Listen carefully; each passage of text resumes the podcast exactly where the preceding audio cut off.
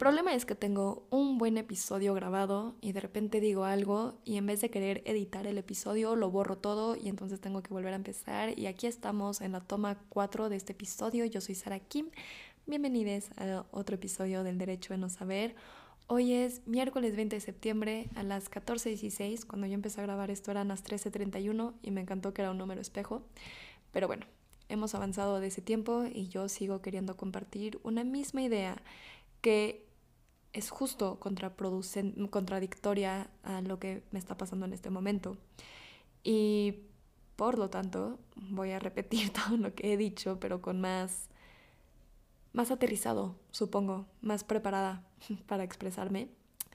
Todo empieza en un círculo de cacao al que fui hoy en la mañana para darle la bienvenida al otoño para hacer espacio a esta estación que simboliza la muerte, la oscuridad, la introspección y un momento de quietud en el que tal vez ya, ya salimos del verano donde todos hacia afuera y el sol y las aventuras y las experiencias y ahorita es un momento para integrar todo eso y poderle dar una vida en nuestra propia experiencia. Y eso se me hizo un gran ejercicio porque me permitió darme cuenta que en mi ciclo, en mi espiral de vida, sí voy avanzando, sí voy creciendo. Ya no va hacia abajo, cada vez haciéndose más chiquito, más limitante, más, más oscuro de, de poca posibilidad, sino que va creciendo hacia infinitas posibilidades en las que definitivamente me siento reflejada en varios ritmos que se me han dado naturalmente, pero también que las temáticas de mi vida se viven desde otro lado. Por ejemplo, hoy estoy muy feliz de encontrarme en un lugar donde no sé quién soy, no sé a dónde voy, que no sé nada de mí y no me entiendo en lo más, en lo más mínimo. Porque entonces todo es nuevo y todo es posible. Y poderme conocer desde donde me estoy conociendo ahorita es el mismo lugar desde donde siempre me he estado, desde el único lugar donde realmente me puedo conocer porque suelto toda la expectativa que tengo de mí, dejo de interpretar y dejo de querer racionalizar o entender por qué soy como soy, sino que simplemente me permito ser y a través de ese estar siendo es la única manera en la que realmente puedo ser yo misma, porque voy reaccionando hacia lo que se está presentando y no quiere decir que vivo en espasmos de espontaneidad, sino que muestro un lado muy natural de mí, en el que la mente está aún más lejos y lo, que y lo único que responde es mi cuerpo. Les voy a leer una frase que me gustó muchísimo que encontré en mi tarea, que dice, la conciencia de los sentimientos corporales, de las sensaciones y percepciones constituye nuestro saber más seguro, tal vez el único saber seguro que poseemos. Depositar la confianza en la información que proporciona la toma de conciencia es la mejor manera de abandonar la mente y recobrar los sentidos. Me encanta porque me doy cuenta que es ahí exactamente donde estoy. Estoy saliendo de algo que se ha sentido muy familiar por muchísimo tiempo, pero que realmente me ha estado, me, ha estado alejando de la propia experiencia. Y al querer entender, explicar, justificar, compartir, todo desde la intelectualización me, me nubla la experiencia que estoy viviendo. Entonces ahorita darme cuenta de que tal vez no entiendo todo lo que mi cuerpo me está comunicando, pero ser consciente de que estoy en contacto, que estoy sintiendo, que estoy que mi cuerpo, que mi ecosistema está respondiendo a los estímulos externos, me recuerda que estoy viva y que mientras el, mientras estoy aquí estoy siendo. Y es la única manera en la que realmente se puede ser. Porque querer vivirlo todo desde la mente nos retrae de la experiencia.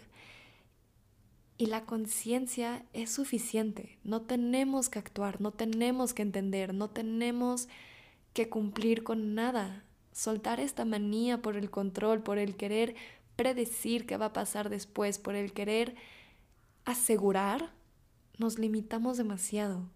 Y yo creo que es, pues sí, desde esa incertidumbre en la que realmente podemos encontrar todo lo que estamos buscando. Hoy en mi celular me salió una foto de un viaje que hice hace tres años y medio.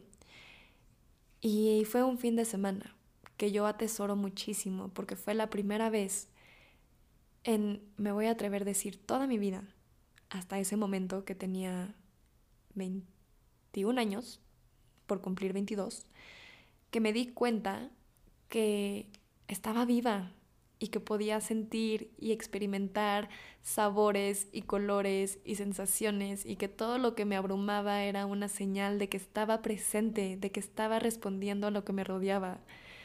De verdad fue un viaje muy bonito, que cuando regresé, regresé a la misma angustia, a la misma depresión, dolor, aburrimiento que sentía por vivir esta vida tan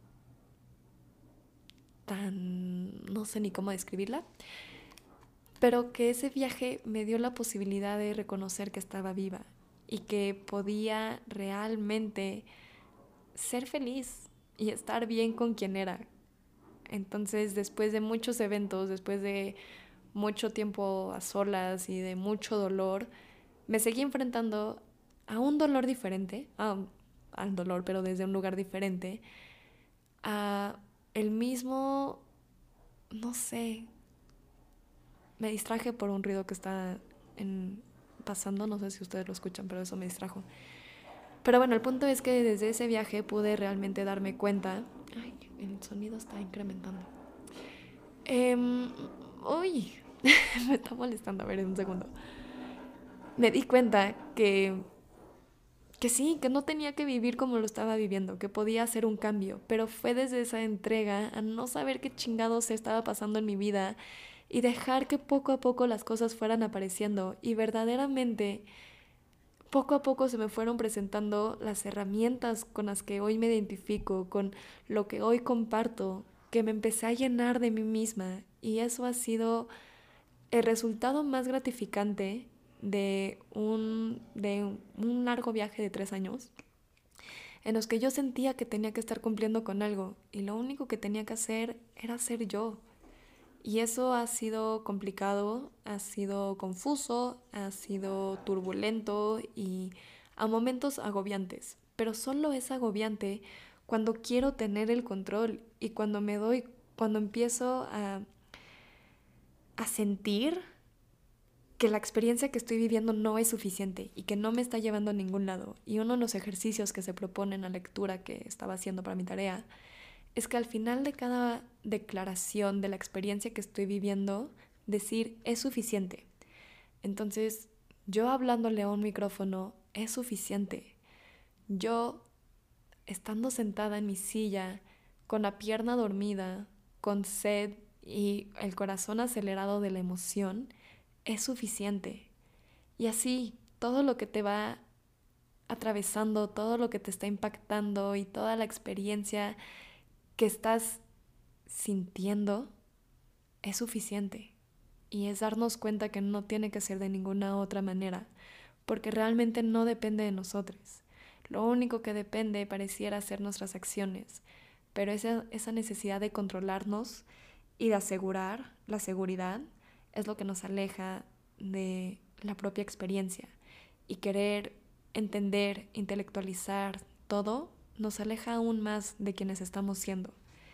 Entonces, cuando nos damos cuenta que somos lo que somos y que es suficiente, nos abrimos a ser más de quienes somos y nos abrimos a las infinitas posibilidades que se presentan ante esa inigualable realidad, a esa realidad que te abre más conciencia y la conciencia es suficiente.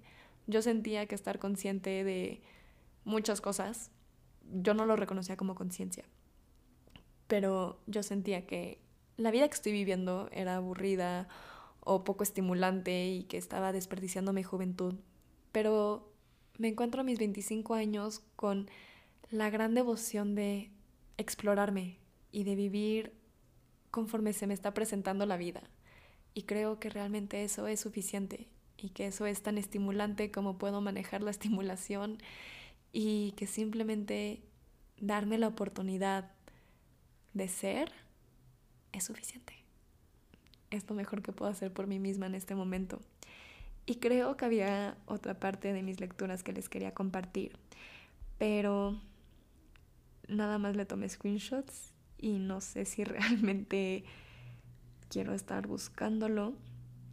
Pero bueno, nada más darme la bienvenida a mí misma en este otoño, que es un gran ciclo para mí, que representa vitalidad y energía a través de la muerte, y cada vez es una muerte diferente, pero que cada vez me encuentro más en mí misma. Hace tres años fue mi, mi primera experiencia o fue la puerta que me metió al mundo espiritual, que me permitió conectar con eso que toda mi vida me había faltado y que realmente me ha dado una gran red de apoyo y un gran sentido de comunidad y de presencia y de valía por mí misma.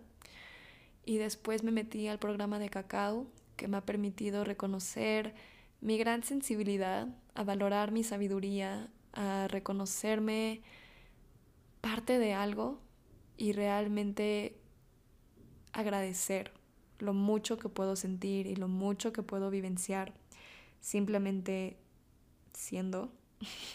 y ya sé que está siendo redundante, pero es que de verdad este es el aprendizaje que tuve el día de hoy.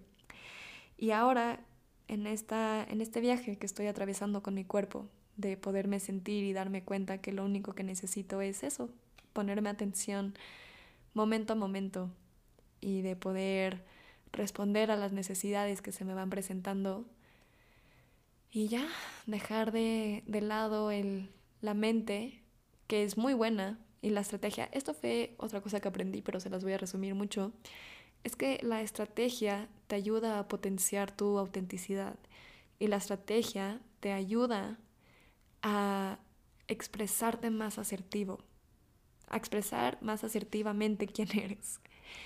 Y no todo tiene que ser un impulso o improvisación, porque la espontaneidad es increíble, es la señal más clara de que estás en el momento, reaccionando y siendo mientras eres.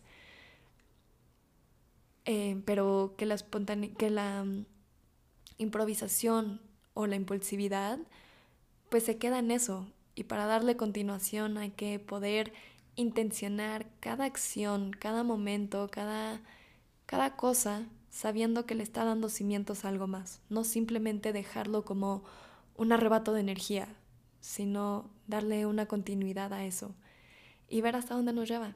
Entonces, espero haberles dejado con algo de valor. Muchísimas gracias por acompañarme en esta lluvia de ideas y de experiencias y por estar aquí.